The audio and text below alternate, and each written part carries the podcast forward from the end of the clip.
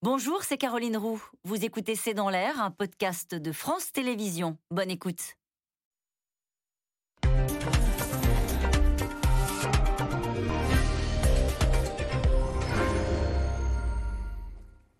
Bonsoir à tous, bienvenue dans C'est dans l'air. Elle est la femme venue de l'Est qui a dominé l'Ouest. En 16 ans à la chancellerie, Angela Merkel a eu le temps d'accumuler quelques surnoms. Au départ, Helmut Kohl l'appelait la gamine. Aujourd'hui, les Allemands l'appellent Mouti. Les Français aimaient bien la tortue pour sa lenteur de décision. Ou Madame Nein quand elle refuse d'ouvrir le carnet de chèques. Ajoutez Angie, comme chez les Rolling Stones, pour le côté star, elle qui fut désignée tant de fois femme la plus puissante du monde, sans cesser de faire ses courses. C'est cette dirigeante à la fois modeste et implacable qui s'apprête à quitter le pouvoir. Élection législative demain en Allemagne, pronostic délicat, c'est très serré.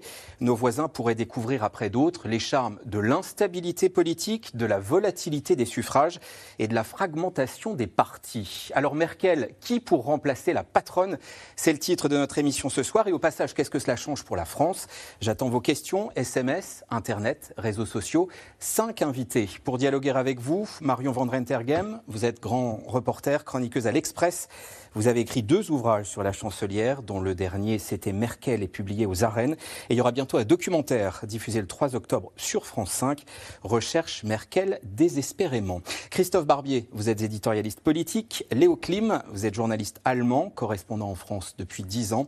Et puis Michel Venachter, vous êtes maîtresse de conférences en études germaniques à l'université de Cergy, Paris et spécialiste de l'Allemagne contemporaine, et en duplex depuis Berlin, Hélène Kohl, correspondante en Allemagne de la radio Europe 1. Euh, vous qui avez euh, commis ce podcast consacré aux élections, la politique avec un cas euh, politique après Merkel. Hélène Kohl, nous qui sommes au tout début de la campagne, racontez-nous une fin de campagne en Allemagne ce dernier jour. Est-ce que c'est bouillonnant, c'est tendu, c'est serein à la Merkel? Quelle ambiance? Écoutez, j'ai l'impression, vu de Berlin, mais Berlin évidemment c'est la capitale fédérale, donc la politique est partout.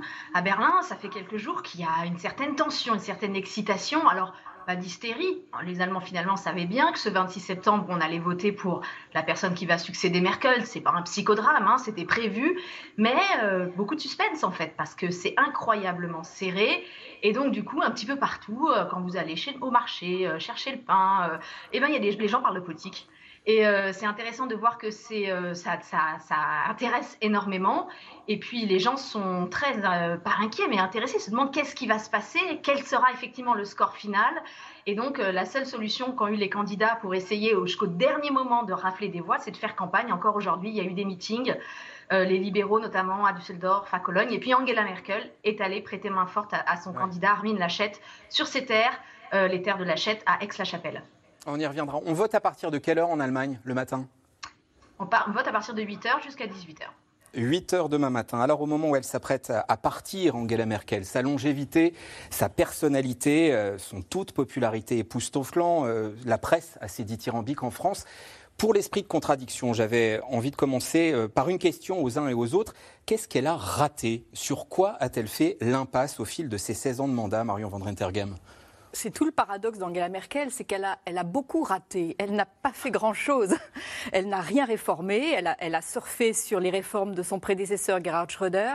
Et elle-même, il n'y a aucune réforme qu'on puisse trouver à l'actif d'Angela Merkel. Elle a laissé aussi beaucoup de chantiers ouverts et inachevés, notamment, on va y revenir certainement, sur le, numérique, les infrastructures numériques en Allemagne. C'est hallucinant. On continue à, à, s'envoyer des fax parce que le, mail ne marche pas assez vite. Ah oui, à ce euh, point-là. ah oui, vraiment c'est parfois du Moyen Âge. Il y a un photographe qui s'est amusé à faire euh, une expérience. Il, a, il, il habitait à 10 km d'un endroit où il devait envoyer, euh, charger ses photos et les envoyer. Il, a, il les par, euh, par voiture à cheval. Et le cheval est arrivé avant le, les mails, tellement ça, ça met du temps à charger. Donc il y a un retard numérique qui est complètement invraisemblable pour la première puissance économique mondiale. Il y a aussi le tournant énergétique qui a été pas mal raté parce qu'elle a pris cette décision un peu rapide de, de, de décider l'arrêt du nucléaire, comme par hasard, pour 2022. Donc après elle, elle, donc, elle n'en verrait pas les conséquences. Et puis, bon, sur la politique étrangère, euh, elle, elle, est restée très floue avec euh, euh, ces grandes puissances un peu peu démocrates que sont la Chine et la Russie. Mais Elle reste extrêmement populaire, mais c'est quand même elle qui a fait faire à l'Europe sa révolution européenne, notamment avec le plan de relance. Euh, elle a, je pense que ça efface tous ses défauts, son attitude extraordinaire d'humanisme qui a sauvé l'honneur de l'Europe au moment de la crise des migrants, quand tout le monde a été d'une lâcheté sans nom, à commencer par les Français et à l'exception des Suédois et des Autrichiens.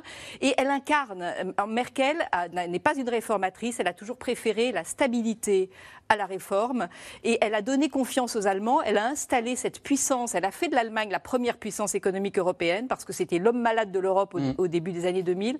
C'est devenu cette puissance-là, elle a donné confiance et finalement elle a rendu l'Allemagne heureuse. C'est pour ça qu'elle continue, à, elle continue à être populaire. Et du coup, elle a fait du bien à l'Europe parce que l'Allemagne a entraîné l'Europe.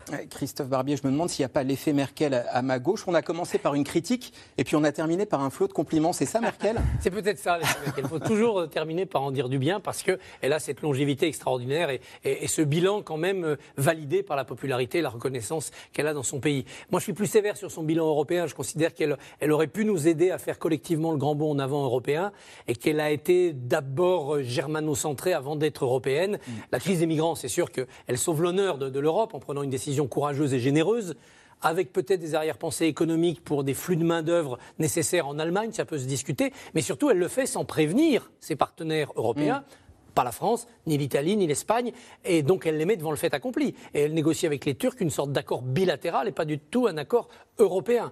De la même manière, au moment de la crise de l'euro, quand euh, la Grèce a été dans de graves difficultés, euh, les Grecs peuvent dire merci à François Hollande d'avoir peut-être évité que seule la voix allemande, la voix de Merkel se fasse entendre, ce qui les aurait peut-être mis euh, hors du club de, l'euro et ça aurait plongé la, la, Grèce dans la pauvreté pour longtemps. Donc je suis plus sévère sur cet aspect-là, même au niveau du Brexit.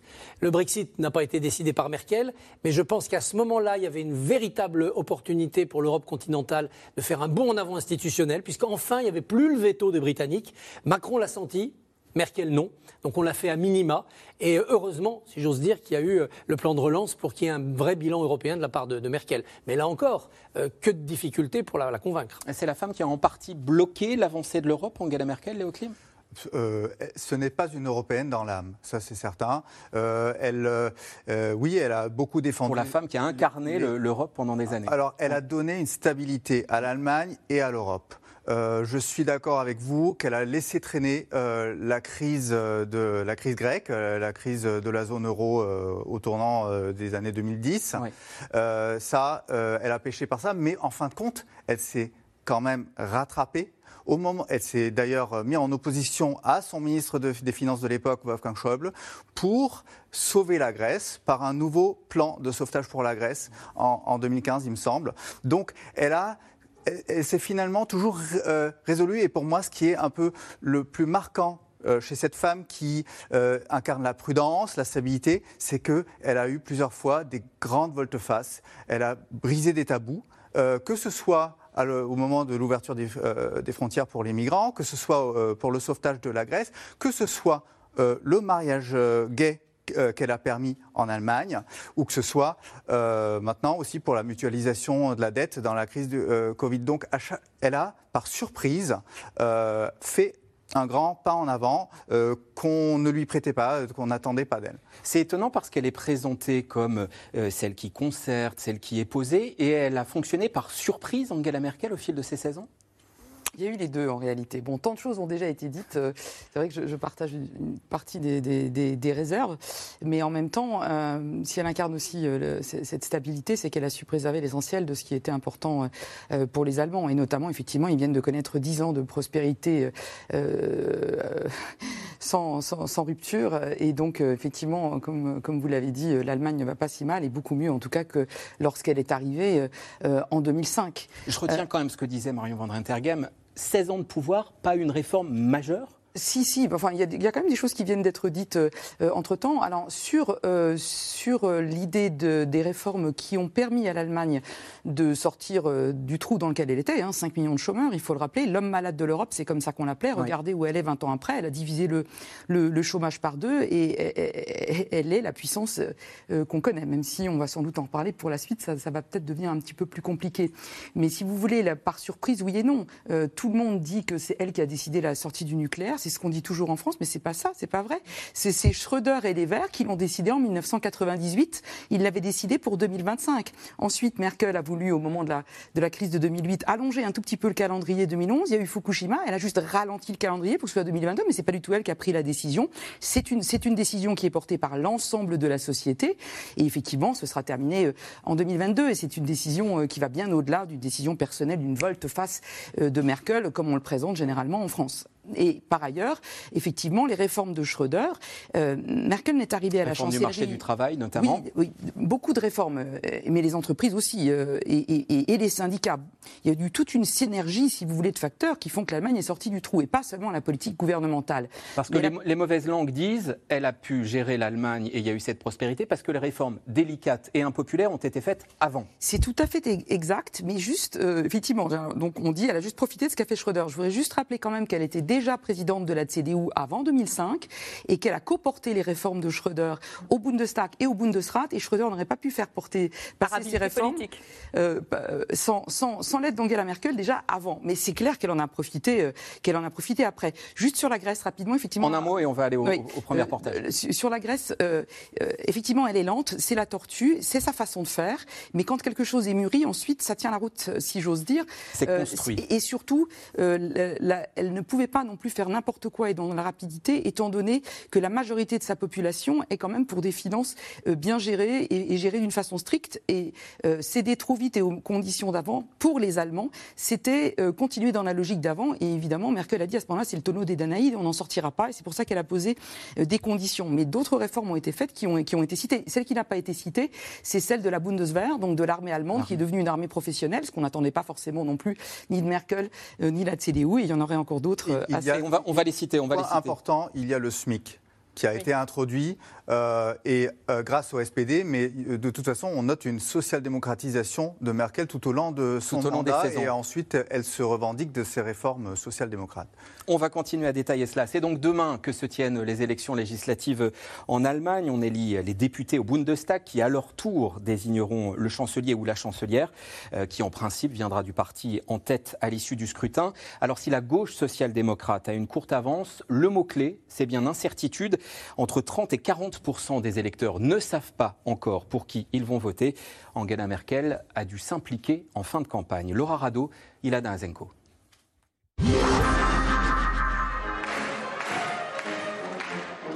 Ambiance bavaroise, bière et bretzel pour le dernier meeting des conservateurs.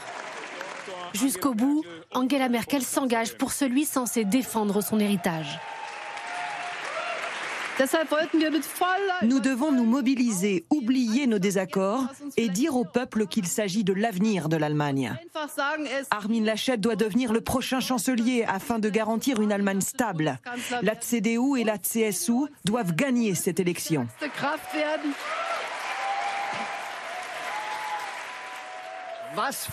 Quelle vie, quel succès Merci infiniment, Angela Merkel, pour tout ce que vous avez fait pour nous toutes ces années. Armin Lachette, 60 ans, en grande difficulté depuis cet été. De 36% en début d'année, son parti a dégringolé à 24% des intentions de vote. Une campagne compliquée pour ce patron de région, souvent qualifié de gaffeur. Alors pour éviter une défaite cuisante, Lachette agite la menace d'une coalition de son adversaire du SPD avec l'extrême gauche. Même si vous vous retrouviez en deuxième position, vous formeriez une coalition avec Die Linke, le parti d'extrême gauche. Voilà pourquoi les électeurs ne vous croiront que si vous affichez clairement votre position, parce que les électeurs ne veulent pas de l'extrême gauche dans un gouvernement fédéral. Olaf Scholz, c'est lui la surprise de cette campagne. Le leader des sociodémocrates est crédité de 26% des voix. Ministre des Finances du gouvernement de coalition d'Angela Merkel, il cultive justement sa proximité avec elle, en mimant le losange iconique de la chancelière, ou avec ce slogan paru dans la presse, il peut devenir chancelière. Sa grande mesure phare, la hausse du salaire minimum. Je fais campagne pour un salaire de 12 euros de l'heure. C'est ce que je veux réaliser au cours de ma première année de chancellerie. Souvent moqué pour son manque de charisme, mais reconnu pour sa maîtrise des dossiers, Olaf Scholz espère demain mettre fin à 16 ans de conservatisme. La CDU et la CSU et même les libéraux veulent aujourd'hui baisser les impôts des gens comme moi. Et même ceux qui gagnent plus qu'un ministre, pour un coût de 30 milliards par an. C'est la proposition de quelqu'un qui ne sait pas compter et qui ne connaît rien aux finances. C'est un manque de solidarité complètement dépassé. Après une campagne marquée par les préoccupations climatiques, elle rêvait de devenir la première chancelière écologiste de l'histoire allemande. Annalena Baerbock, 40 ans, c'était sans compter sur les affaires qui ont terni son image. Plagiat, mensonge sur son CV, prime déclarée en retard. Aujourd'hui en troisième position dans les sondages, la dirigeante des Verts tente de renvoyer dos à dos ses adversaires. Cela fait maintenant six ans que nous avons un traité international sur le climat. Et la CDU et le SPD, M. Lachette et M. Scholz disent ça n'a pas très bien marché ces dernières années. Mais nous allons continuer encore 17 ans comme ça, sans protéger le climat Ça ne fonctionne tout simplement pas. Le monde a évolué. La crise climatique a lieu maintenant et nous devons agir maintenant en 2021.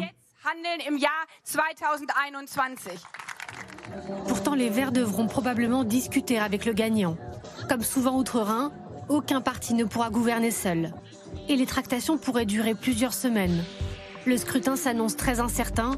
40% des Allemands se déclaraient encore indécis il y a quelques jours. Hélène Kohl à Berlin, question de Bernard dans le Tarn. Quelle est la première préoccupation des Allemands à l'heure actuelle? Quel sujet euh, occupe cette campagne? Alors quand on les interroge, c'est clairement euh, le climat.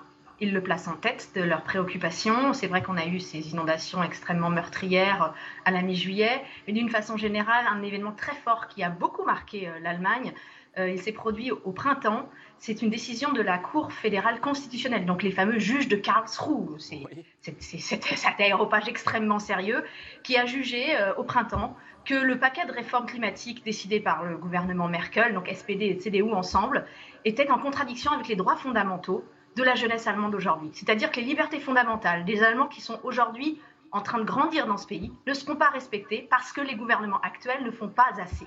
Et ça, ça a vraiment été, je pense, un moment très fort cette année, cette année de campagne électorale. Les gens ont réalisé qu'il fallait faire plus. Alors c'est vrai que la candidature d'Annalena Baerbock, elle était clairement une candidature de rupture. Euh, la seule femme, euh, plus jeune que ses principaux concurrents, mère de famille également. Il faut quand même rappeler que Angela Merkel n'a pas d'enfant, Schröder n'en avait pas. Donc si Olaf Scholz arrive au pouvoir, on aura trois fois de suite un chancelier sans enfant. Donc, et elle, elle arrive avec ce bagage de mère de famille ancré dans la réalité, assez direct dans son style. Et c'est vrai que les Allemands qui préfèrent le changement douce, doux, régulier à la Merkel, elle a pu effectivement un petit peu trop secouer les clichés, secouer peut-être les modèles, on va dire peut-être aussi patriarcaux, clairement, lors de toutes les émissions, des émissions de télévision qui ont eu lieu ce mois-ci, quand on la passe au fact-checking, 90% de ce qu'elle dit est correct moins de 20% seulement pour l'achète et moins de 50% sur Scholz. Mais quand on fait des sondages, elle passe pour la moins crédible. Euh, près de 40% d'indécis, Marion Van Rentergem. Qu'est-ce qui peut faire, euh, qu'est-ce qui peut les décider à aller voter, à aller voter pour tel ou tel? Qu'est-ce qui fera la bascule? C'est ça qui est compliqué, c'est qu'on a l'impression qu'il y a une espèce de concours de ressemblance avec Angela Merkel, euh, même si euh, euh Annalena Baerbock, comme le disait Hélène Kohl, incarnait une forme de rupture.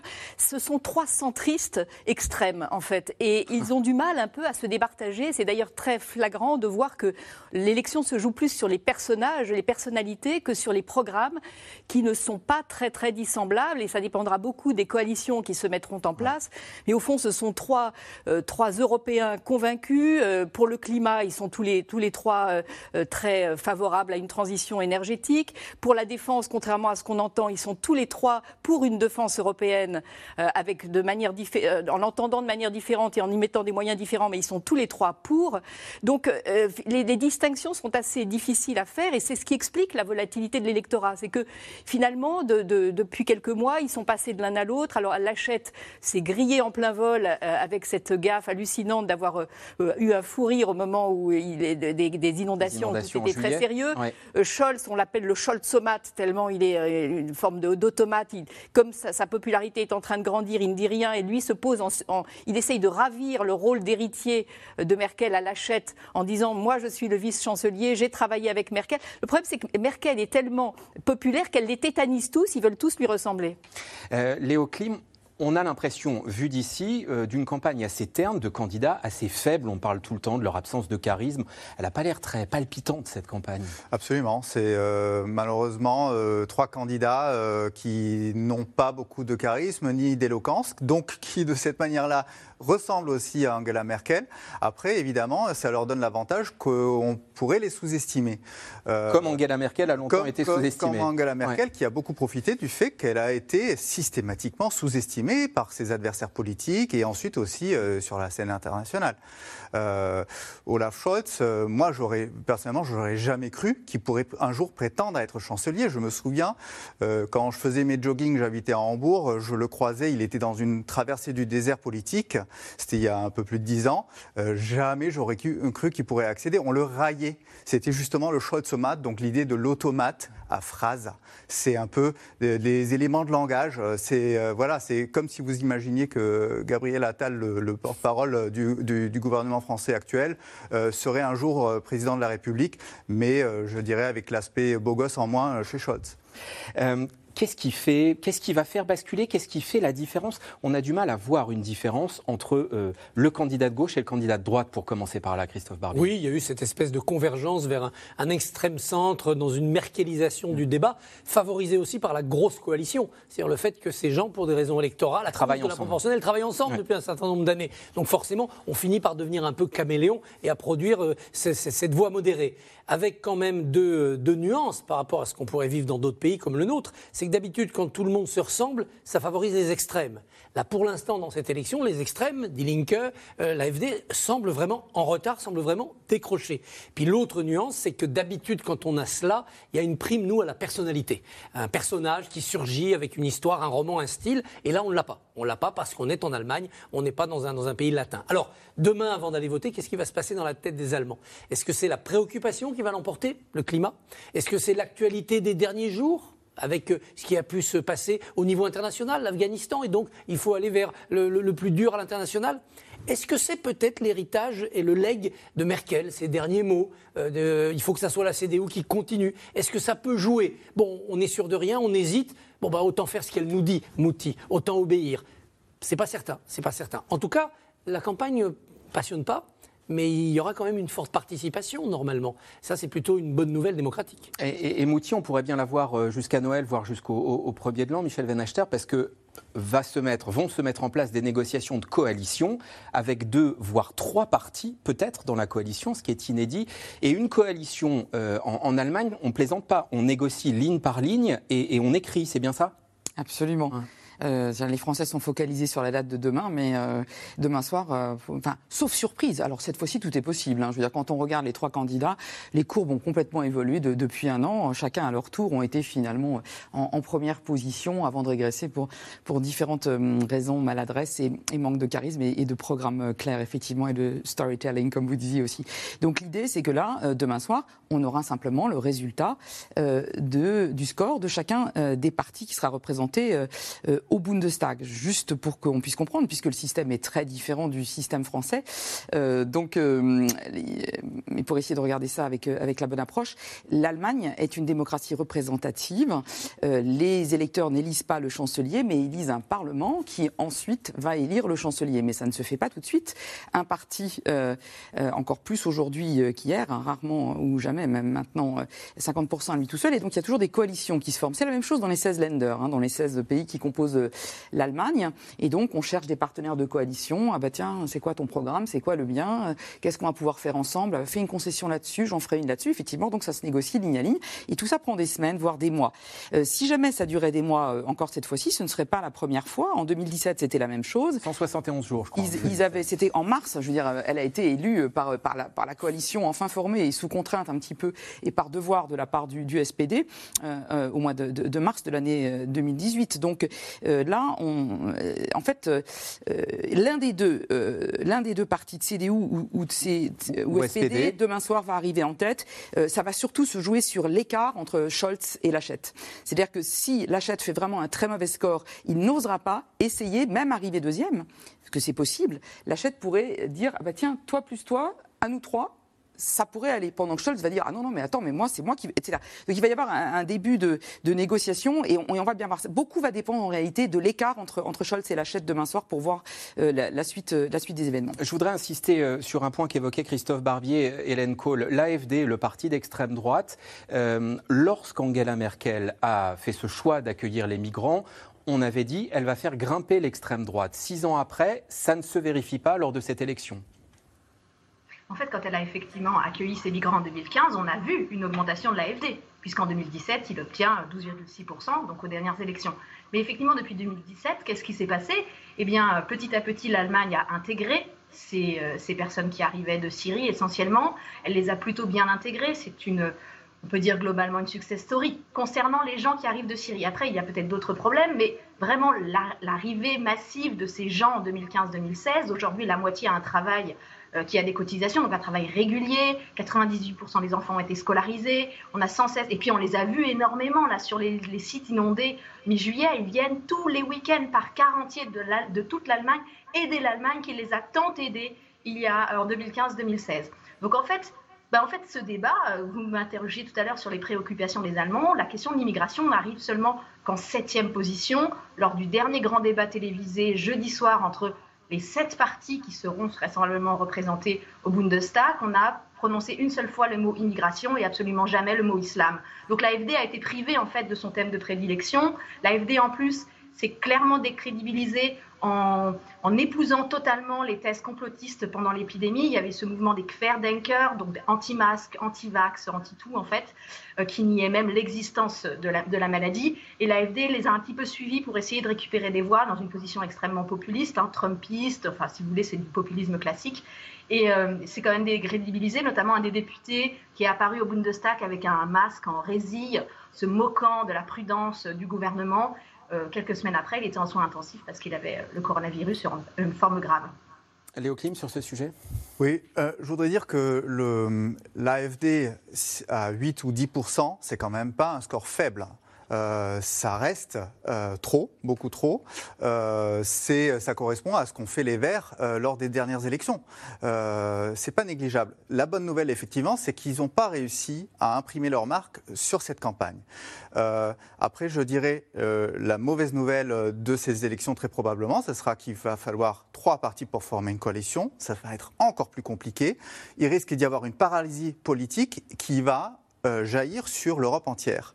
Euh, parce que tant que l'Allemagne euh, ne peut pas agir, n'a pas de gouvernement, et eh ben en Europe, on ne peut pas lui donner de, direction non plus. Ça va même probablement, à mon avis, c'est ce que je prédis, gâcher la présidence de l'Union européenne de Macron au premier semestre 2022. Quel est le meilleur candidat pour la France? Est-ce qu'il y a un meilleur candidat ou candidate pour la France, Mario Vandren Je pense il y, a trois sujets sensibles en fait. Il y a la question de la dette, du frein à la dette, de l'orthodoxie budgétaire que la, France n'aime pas trop qu'on applique, pour des raisons, peut-être pas pour des bonnes raisons. Il y a la question de l'engagement européen et de la, défense et de la sécurité, et il y a le rapport avec la Russie et avec la Chine.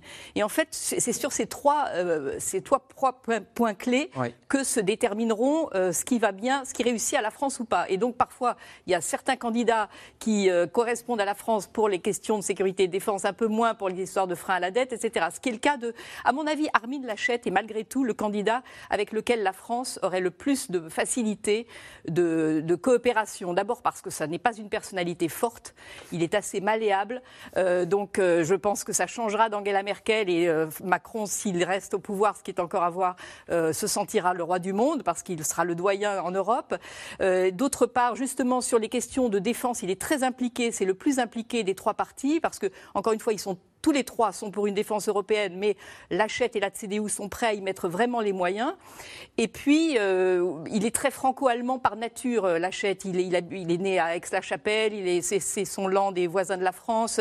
Il, a été député européen, il est plénipotentiaire du franco-allemand. Donc tout ça, à mon avis, fait en sorte que ce sera facile, mais tout dépend de la coalition. Il y aura les Verts, qui sont un parti, contrairement à ce qu'on croit en France, extrêmement macronien. Ça n'a rien à voir avec les écologistes français.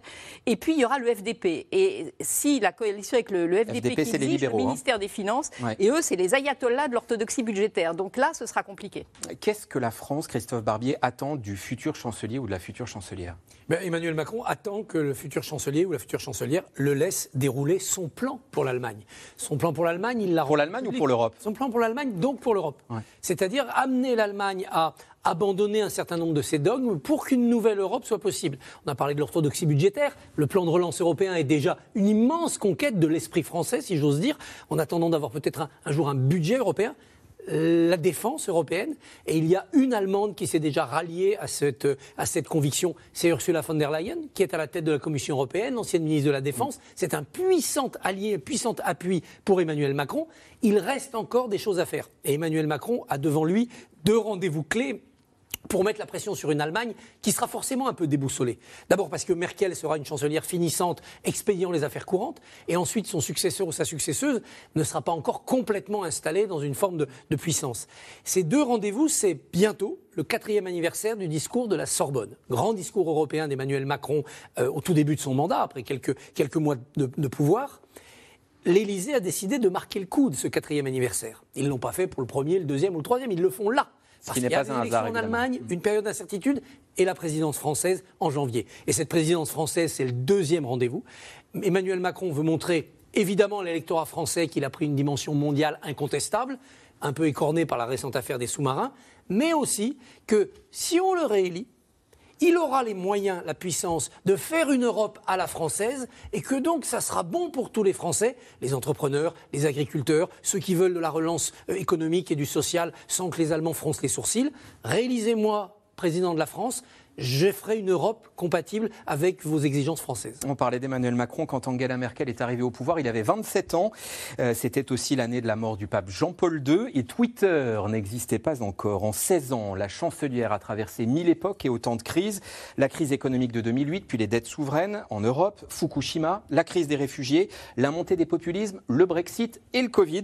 Et au milieu de tout cela, Angela Merkel a incarné jusqu'à l'excès peut-être, la stabilité. Théo Manval, Maxime Lioger et Benoît Thébault.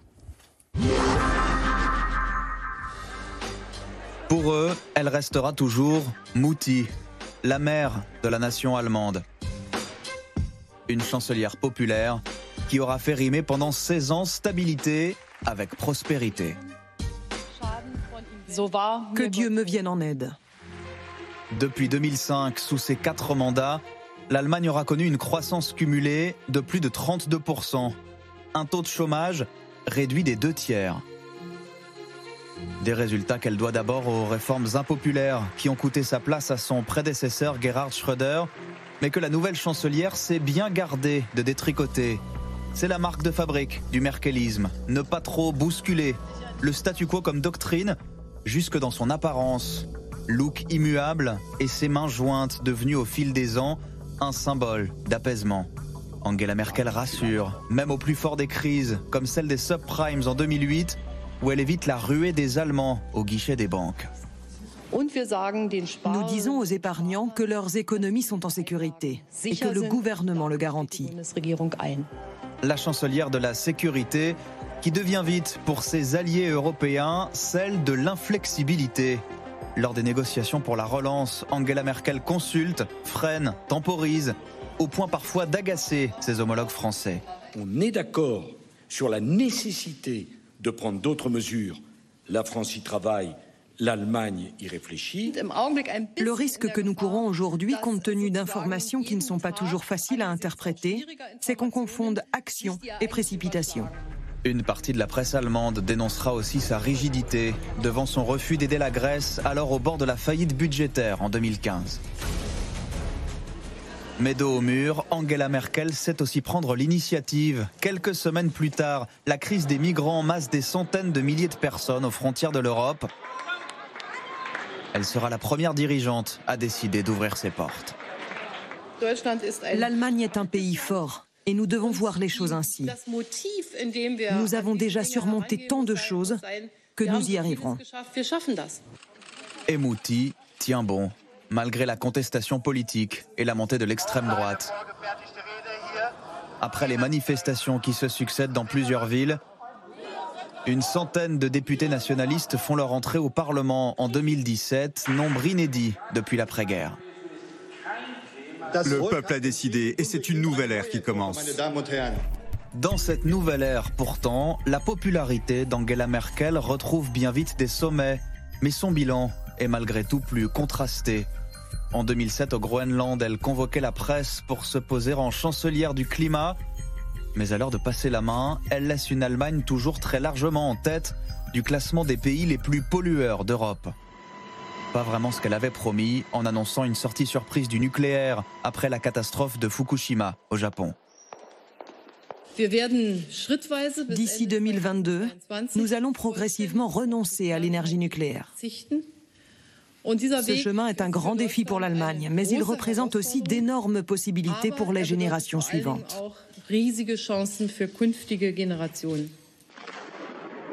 Les centrales du pays sont détruites, mais l'exploitation du charbon prolongée jusqu'en 2038.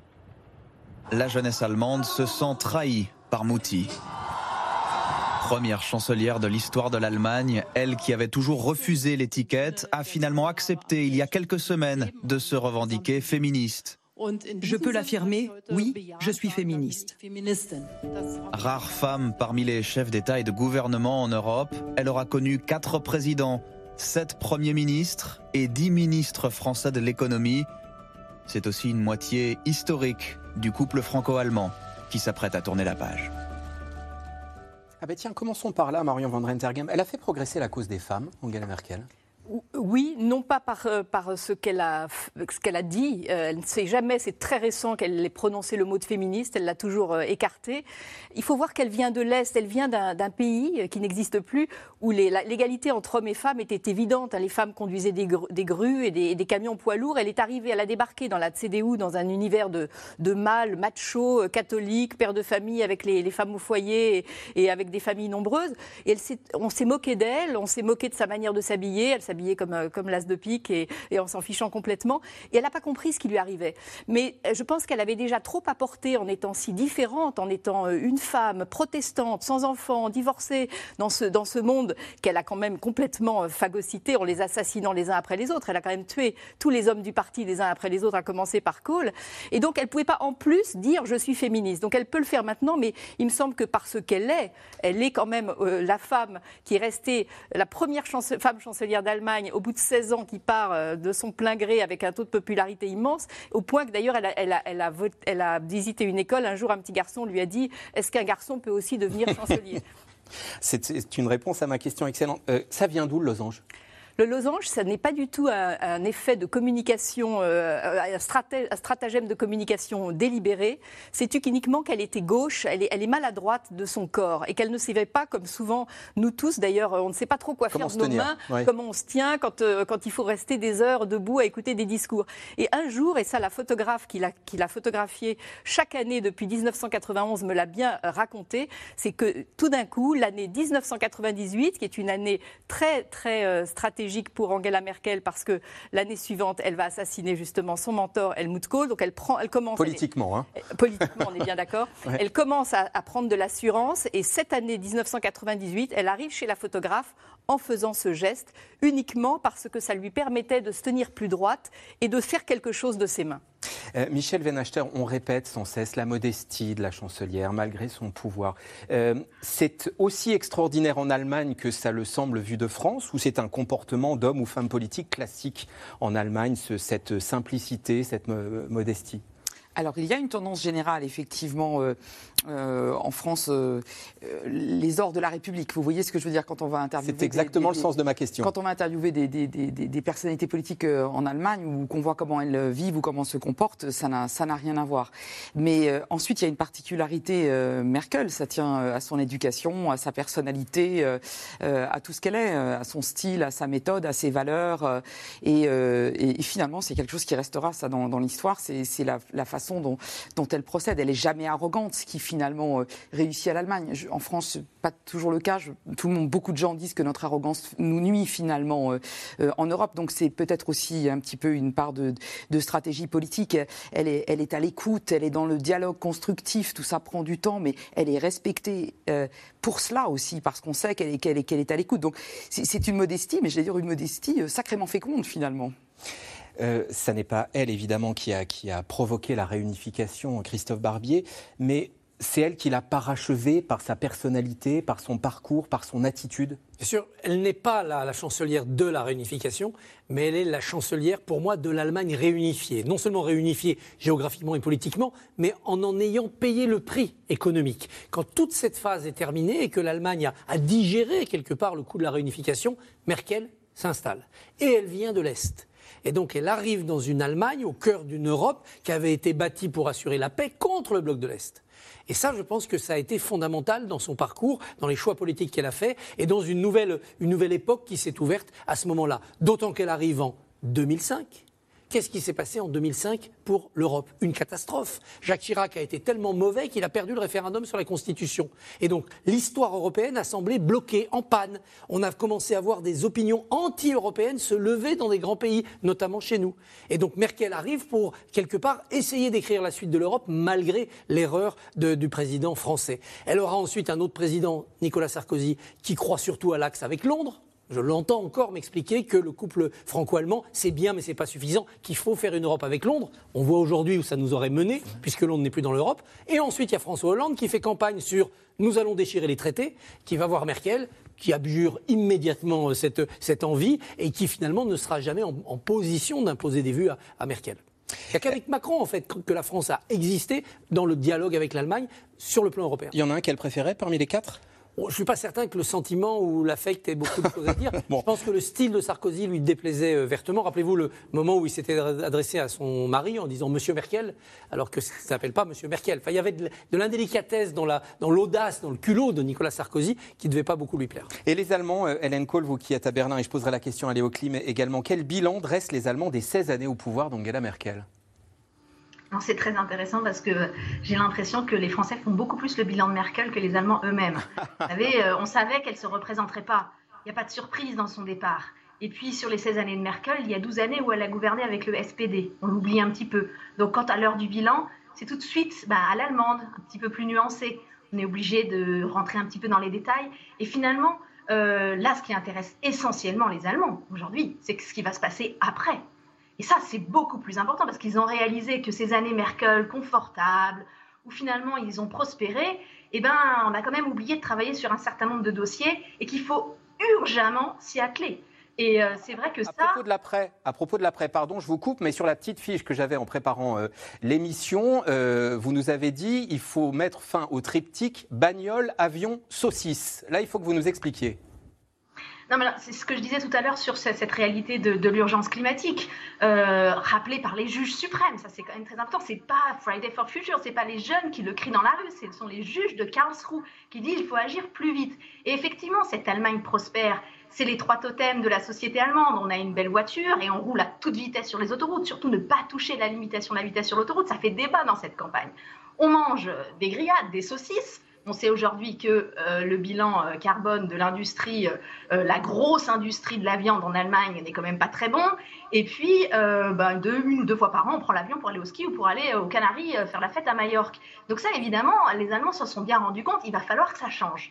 Et je pense qu'ils préfèrent aujourd'hui changer doucement avec des candidats peut-être qui incarnent une continuité avec les années Merkel plutôt qu'une rupture sèche, sévère. Cela dit, on l'entend clairement, et c'est les discussions que j'entends ici depuis quelques jours il va falloir sérieusement qu'on accélère. Après, moi, je trouve que les Allemands ne sont jamais aussi bons quand ils sont face à l'urgence. Les Allemands détestent improviser, mais finalement, quand ils doivent le faire, euh, ils se remontent les manches, ils se crachent dans les mains, ils vont tous dans la même direction. La reconstruction de l'après-guerre, la réunification, entre guillemets le défi de l'accueil des réfugiés, ils ont plutôt bien réussi. Ils mettent du temps à s'y mettre, mais quand ils s'y mettent, ils s'y mettent.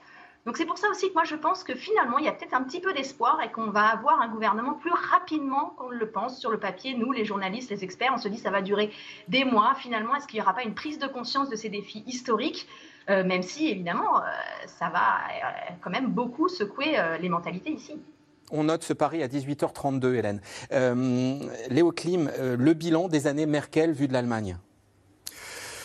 Euh, finalement, moi, je pense qu'il est, qu'il est pas si mauvais parce que c'est quand même des années très prospères, c'est des années de stabilité dans un monde très mouvant. 3% de chômage. Hein. voilà. Alors ça, c'est peut-être pas. on a évoqué les réformes Schröder. Je dirais qu'il y a deux ch qui ont aidé, qui ont aidé Merkel. Les années Merkel, c'est Schröder et c'est la Chine. Euh, parce que euh, voilà, euh, l'économie allemande profite à un degré comme je pense aucune autre économie mondiale de sa relation commerciale avec la Chine. ça, c'est et, ça, ça va être un, problème géopolitique pour l'Allemagne à venir, puisque les États-Unis de Biden, on l'a vu dans l'affaire des sous-marins, combien? mettent les Européens devant le choix. Est-ce que vous voulez être copain avec les Chinois ou avec nous? Et donc ça, c'est et l'Allemagne a évité de se positionner euh, là-dessus euh, depuis des années, puisqu'on fait de très bonnes affaires avec la Chine. Euh, voilà. Donc ça, ça va être ça va être un défi. Mais globalement, les années Merkel ont été de bonnes années. voilà. C'est et, et, concernant juste l'aspect de, de, féminisme. Oui. Je me souviens que quand elle est arrivée au pouvoir, on débattait sérieusement dans les journaux allemands de la question est-ce que le mot Bundeskanzlerin, chancelière, est-ce que ça existe? Il y a des débats similaires en, France. Et aujourd'hui, vous voyez le candidat SPD qui fait des affiches en disant il peut être chancelière. Donc euh, ça, dénote quand même le changement. Oui. Je voulais juste euh, ajouter quelque chose euh, dans le sens également de ce qu'a dit Hélène Kohl. En France, on parle du bilan Merkel parce que nous sommes dans un système présidentiel et que ce serait le, bilan du, président. Mais une fois encore, l'Allemagne est une démocratie parlementaire. Le gouvernement est un gouvernement de coalition. Et sur les quatre mandats qu'elle a accomplis, trois se sont faits avec les sociodémocrates et avec une bonne partie de programmes social-démocrates. Et donc, en fait, c'est un bilan collectif, c'est pas le bilan euh, de Merkel. Il y a eu un seul mandat avec les libéraux, et c'est d'ailleurs celui qui a le moins bien marché. Mais sinon, euh, les, les, les sociodémocrates ont, ont, ont, vraiment aussi leur part de, euh, de cet héritage. C'est le bilan de coalition également. un épisode de la campagne a beaucoup compté et à beaucoup d'égards. Les grandes inondations dans l'Ouest, mi-juillet, parce qu'elles ont provoqué la mort de près de 200 personnes, rappeler l'urgence d'une réponse à apporter au dérèglement climatique. Et puis elles ont peut-être coûté la chancellerie au favori de l'époque, le conservateur Armin Laschet. Alors aujourd'hui, que reste-t-il de ces inondations Retour en Rhénanie-Palatina, à l'ouest de l'Allemagne, deux mois après. Paul-Rémy Barjavel, David Lemarchand et Rémi Bouilly. Plus de deux mois après les inondations, c'est toujours un défilé d'engins de chantier à Méchos petit village de Rhénanie-Palatina, situé au pied des vignes. Milan Dejanovic vit ici depuis 53 ans et il n'en croit toujours pas ses yeux. J'avais des vitres très épaisses en bas de chez moi. Vous savez, celles qu'ont les banques. Et d'un coup, les vitres ont cédé. L'eau s'est engouffrée et l'eau est montée à 1,20 m au-dessus du premier étage. L'eau a atteint ici 9 mètres de haut. Pourtant, ce retraité n'a pas l'intention de partir.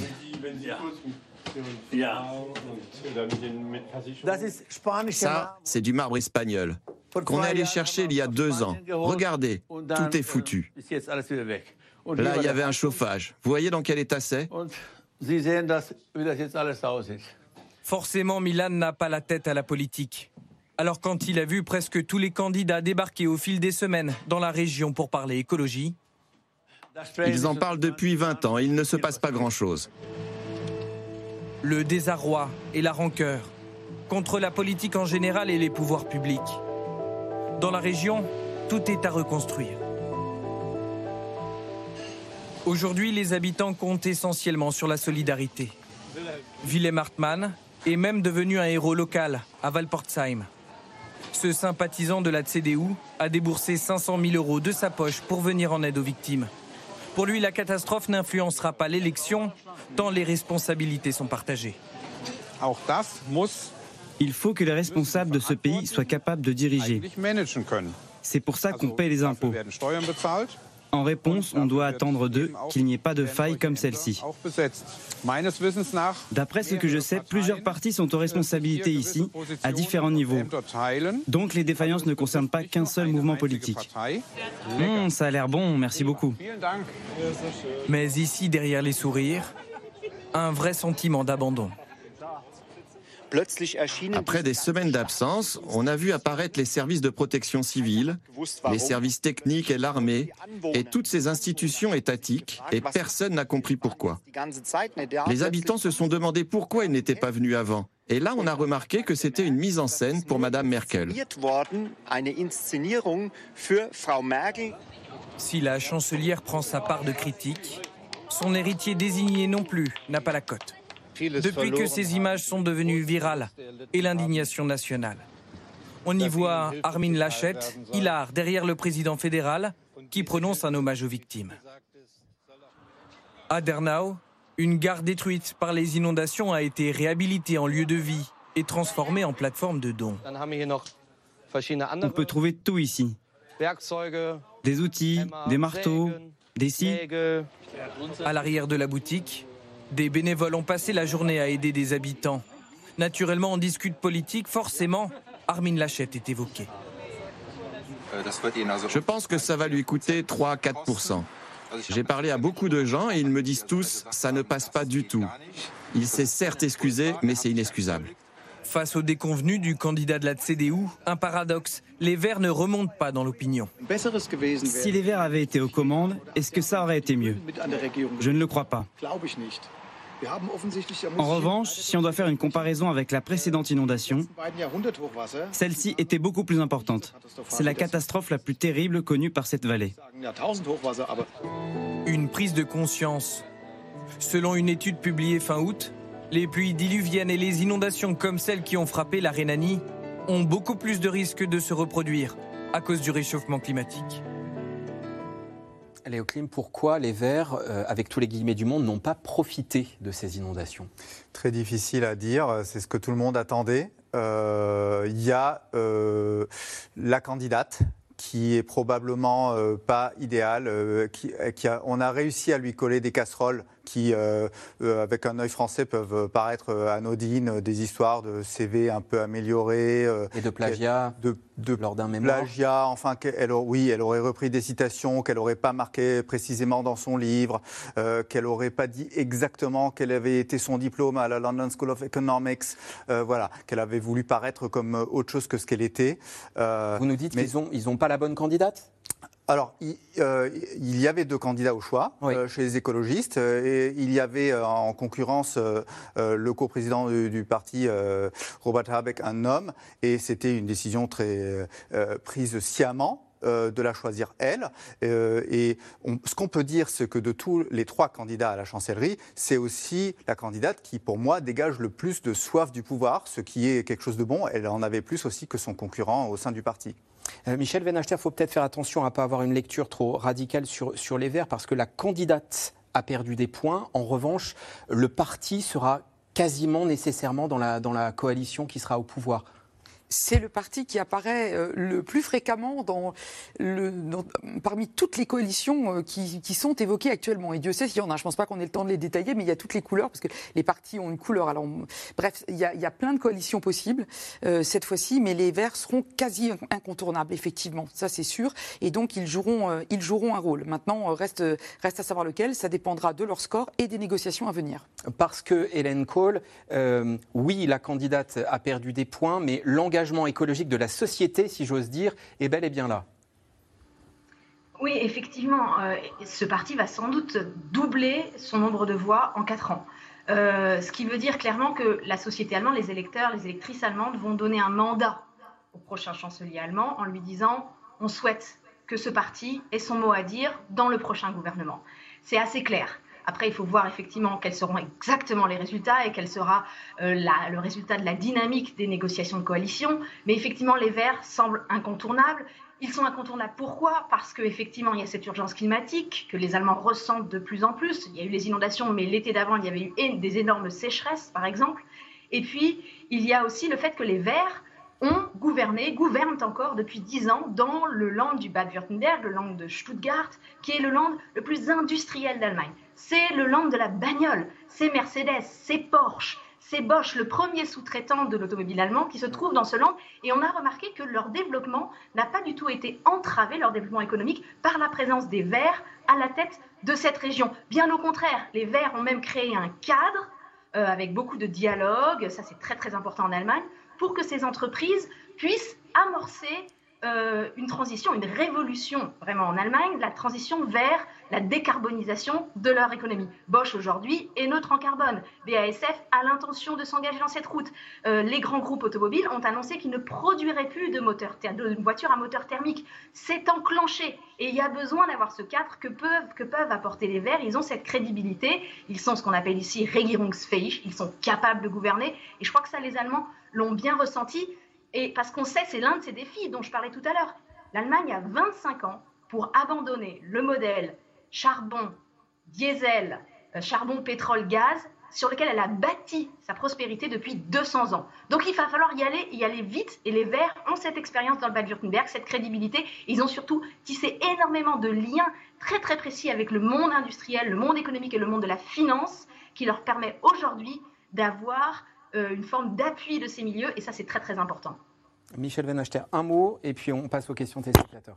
En fait, sur le climat, qui est effectivement un sujet absolument central pour l'ensemble de la société allemande, ils sont vraiment tous mobilisés autour de ça. Il y a une option euh, entre deux visions, qui est la vision des Verts de Baerbock, qui n'est pas celle du Bade-Württemberg, où c'est un autre dirigeant en fait, euh, et qui va plutôt être de poser un cadre qui impose, si j'ose dire, justement. Alors, ceux qui sont contre vont parler de dictature verte, on fait tout ce que vous voulez, je fais ça parce qu'on n'a pas beaucoup de temps. Et les autres, ce sont les libéraux qui misent sur l'innovation, la technologie, etc. Et le problème, c'est que l'un et l'autre sont quasi incontournables dans les coalitions. Et en réalité, le, clash entre ces deux visions-là va être déterminant pour le gouvernement qui vient. Allez, nous en repassons à vos questions à vous. Olaf Scholz du SPD est l'actuel favori. Quelle est sa position vis-à-vis d'une France dépensière, Christophe Barbier? Oh, L'ennemi, c'est les libéraux pour la France. Ce que disait tout à l'heure euh, Marion, c'est les libéraux qui portent cette orthodoxie. Même la CDU a fini par se ranger à une autre vision des finances, au moins européenne. Et puis il y a quelque chose qui est passé par là, c'est la Covid. Alors on est dans des rapports de dette quasiment du simple au double hein, par rapport au PIB. Pas tout à fait, mais enfin on est quand même beaucoup loin devant les 70-120 en gros. Voilà, 70-120. Donc il y a un énorme écart. Et puis on a fait exploser tous les critères de Maastricht. Or, ces fameux critères de Maastricht, ce fameux 3% de déficit, c'était à l'époque une concession de la France, de la France mitterrandienne, à l'Allemagne. On se convertissait, on se germanisait pour être sérieux sur nos comptes. On l'a jamais vraiment été, sauf à quelques années près. Et puis la, la Covid a un peu annulé cette exigence-là. Mais à part une coalition où les libéraux auraient la main sur les finances, je pense qu'il n'y a pas grand-chose à craindre de Scholz ou de, ou de Lachette. Angela Merkel a-t-elle été une grande chancelière ou la chancelière d'un grand pays? Marion Van Bonne question. Moi, je pense que finalement, elle a quand même été une grande chancelière pour toutes les raisons qu'on a évoquées précédemment. Et je, pense que surtout la, caractéristique d'Angela Merkel, malgré tous ses petits calculs, malgré toutes ses faiblesses, malgré ses retards, sa prudence excessive, est quelqu'un qui avait un cap moral. Et ça, c'est hérité directement de son enfance de, de fille de pasteur dans une dictature. Je pense qu'il y avait certaines valeurs sur lesquelles elle n'a jamais transigé, vraiment très profondément déterminée par ce qu'elle a vécu, c'est-à-dire c'est la liberté. Je pense que plus qu'aucun dirigeant, elle avait le souci de la liberté, euh, du respect de la liberté en ayant été elle-même privée. D'autre part, c'était l'unité, parce qu'elle était de cette partie du monde qui avait été exclue de l'autre, et elle a toujours fait en sorte, à tous les niveaux du pouvoir, de réunir les gens, de tendre la main, d'écouter. C'était vraiment une négociatrice hors pair. Euh, elle a toujours tendu la main même à ces, pays de l'Est qui, sont toujours un peu en délicatesse avec la démocratie que sont la Hongrie et la Pologne, par exemple. Euh, c'est quelqu'un qui était vraiment, qui avait toujours le souci de mettre ensemble. Et puis, la dignité humaine, là aussi, c'est la fille de Pasteur aussi, quand même, qu'elle a montré avec la crise des migrants. Donc, pour moi, c'est quelque chose d'extrêmement important dans le bilan d'Angela Merkel, outre le fait qu'elle a, accompagné et installé la prospérité allemande, et malgré, encore une fois, toutes ces failles et ces faiblesses qu'on peut légitimement le, lui reprocher. Euh, quel serait le candidat ou la candidate le plus à même de traiter avec Poutine? Nous demande Marie dans l'Oise. Je vais essayer de répondre brièvement. En fait, Merkel a toujours maintenu le dialogue avec tous ses interlocuteurs, même quand il n'était pas commode, non seulement à l'Est, euh, en Pologne ou en, Hongrie ou ailleurs, mais également avec Poutine. Simplement, elle, elle parlait russe puisqu'elle a grandi euh, euh, en RDA. Mais les Allemands, quel que soit le nouveau chancelier, très probablement vont conserver un dialogue direct avec la Russie parce que c'est, et ça a toujours été, leur intérêt. Il faut espérer que, comme ça a été fait dans le format de Kiev ou ailleurs, la France et l'Allemagne sauront le faire ensemble. Et c'est probable, et je pense qu'on peut Et il y a le gazoduc. Oui, si précise Christophe Barbier. Le voilà, c'est vraiment euh, c'est quelque chose qu'on ne connaît pas en France, ça, cette dépendance énergétique qui fait qu'on ne peut pas parler à Poutine comme le, ferait un dirigeant français. Le thème de la sécurité a-t-il joué un rôle important dans la campagne électorale en Allemagne? Euh, Jeu de miroir avec la France. Oui, je pense qu'effectivement, c'est une euh, question euh, euh, qui vient du point de vue français. Ce c'est pas un sujet majeur en Allemagne. c'est pas comme c'est comme l'immigration. voilà, on n'a pas on n'a pas ce débat-là, heureusement. Hélène Kohl, il y a un sujet qu'il faut aborder rapidement parce que ça fait partie de l'héritage Merkel. elle laisse une Allemagne vieillie et la question des retraites, là aussi effet miroir avec la France, est une question majeure des années à venir. Effectivement, je me souviens déjà, il y a quatre ans, j'avais fait des reportages en disant il va falloir s'occuper de cette bombe à retardement des retraites. Alors, euh, la pandémie a fait que ces questions de grandes réformes sociales ont été euh, peut-être mises de côté. Il a fallu euh, gérer l'urgence de la situation sanitaire, évidemment. Mais très clairement, l'Allemagne est un pays vieillissant. Vous savez, quasiment un tiers des électeurs ont plus de 60 ans. Donc, c'est clairement eux qui font euh, le poids politique et en même temps il faut penser à ces jeunes qui vont devoir financer évidemment les retraites des autres. Donc ça c'est un gros sujet ainsi que la numérisation de l'industrie et de l'économie générale et du pays. Voilà, le pays est très en retard. Léo Klim? Et le logement, euh, je rajouterai, euh, dans les grandes villes, euh, qui est devenu un, vrai problème, les, les loyers qui explosent. Et d'ailleurs, demain à, Berlin, il y a au niveau régional un référendum sur l'expropriation des grands bailleurs berlinois qui se tient parce que c'est devenu trop cher d'y habiter. Qui de tous les prétendants au fauteuil d'Angela Merkel est le plus européen? Christophe Barbier, est-ce qu'on... Ils sont tous européens. C'est dans la nuance. Ils sont tous européens, il n'y a pas d'anti-européens, il n'y a pas de souverainistes euh, irréductibles qui mettraient en péril la construction européenne. Il n'y a pas de, de, de, comment on pourrait dire, de Deutschland X site qui, qui, soit une menace pour, pour l'Europe. Voilà, voilà, ou le Berlin site qui soit. Voilà. Donc on n'aura pas ce, ce problème-là. C'est plutôt quelle Europe il voudrait construire en partenariat avec la France. Le dossier clé dans les mois qui viennent, c'est la défense, la défense européenne. Jusqu'où les Allemands euh, dotés d'une armée professionnelle, qui ont euh, retrouvé euh, la conscience d'une responsabilité géopolitique, y compris par la force armée s'il le faut. Jusqu'où les Allemands sont-ils prêts à aller pour bâtir cette armée européenne, cette défense européenne, et la rendre éventuellement offensive?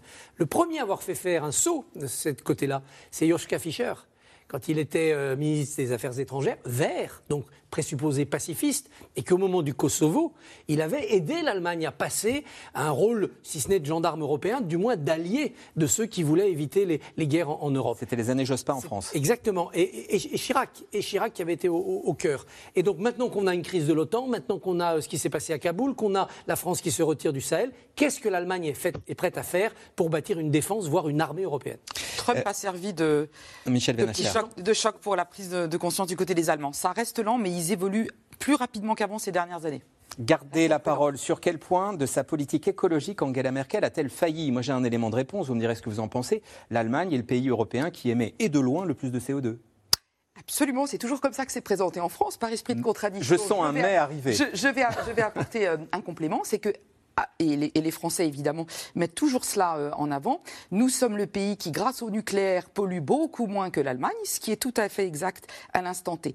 Maintenant, là encore, on a peu de temps, je vais faire exprès de formuler les choses d'une façon carrée. Projetons-nous à 2030, 2040, 2050. Les Allemands euh, ont des feuilles de route extrêmement précises. Ils seront, si tout va bien, s'ils relèvent, le, le, défi technologique et le défi financier, et ils sont moins bien, mal placés que nous puisqu'ils sont moins endettés, donc ils ont un peu plus de marge de manœuvre de ce côté-là. Et l'Allemagne entière est derrière et toute la société civile. En 2050, ils seront sortis à la fois du nucléaire et de toutes les énergies fossiles.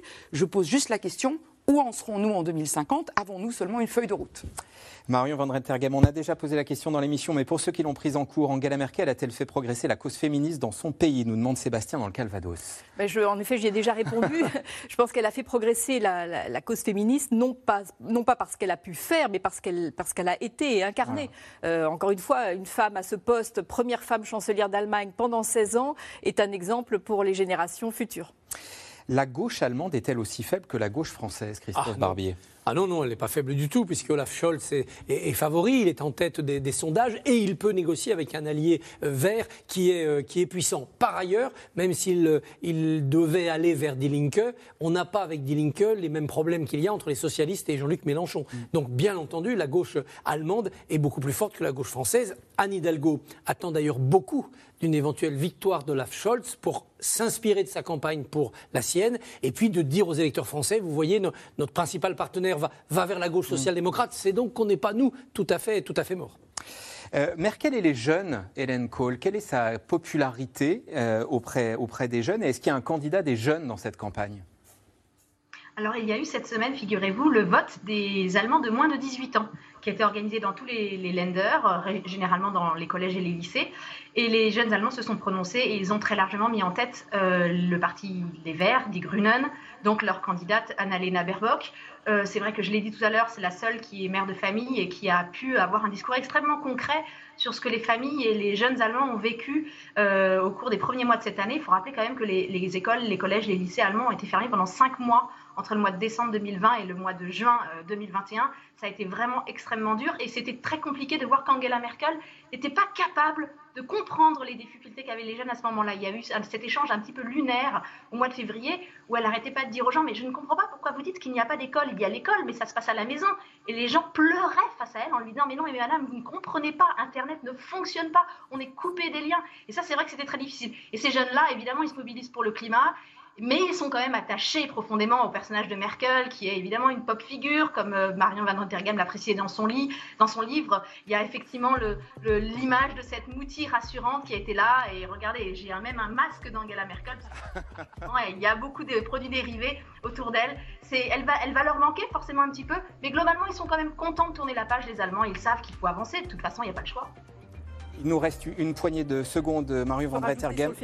Alors allez-y, ce sera, ce sera le mot de la fin. J'ai dit qu'elle n'avait rien fait, c'est pas vrai, parce qu'avec Ursula von der Leyen, qu'on connaît bien maintenant, euh, qui était au ministère des, Femmes, elles ont énormément fait pour faire évoluer le Parti conservateur vers du féminisme, c'est-à-dire notamment en multipliant les crèches qui permettaient aux femmes de travailler plutôt que de rester au foyer. Vous qui la connaissez par cœur, elle fera quoi à la retraite? Elle ne fera pas de politique, en tout cas elle n'aura pas de poste comme on lui a prêté à la Commission européenne ou l'Organisation des Nations Unies. Elle, fera, elle ira visiter les universités pour lesquelles elle a été nommée euh, docteur honoris causa, ça compte pour elle l'université, et elle voyagera, ce qu'elle ne pouvait pas faire quand elle était en Allemagne de l'Est, qu'elle n'a pas pu faire non plus pendant sa vie politique. Et je pense qu'elle aura une fondation, une œuvre euh, pour euh, une cause qui lui est chère. Et puis les tomates qu'elle suit de très près, elle cultive ses tomates. Merci à tous les cinq d'avoir participé à cette émission. Très bonne soirée sur France 5.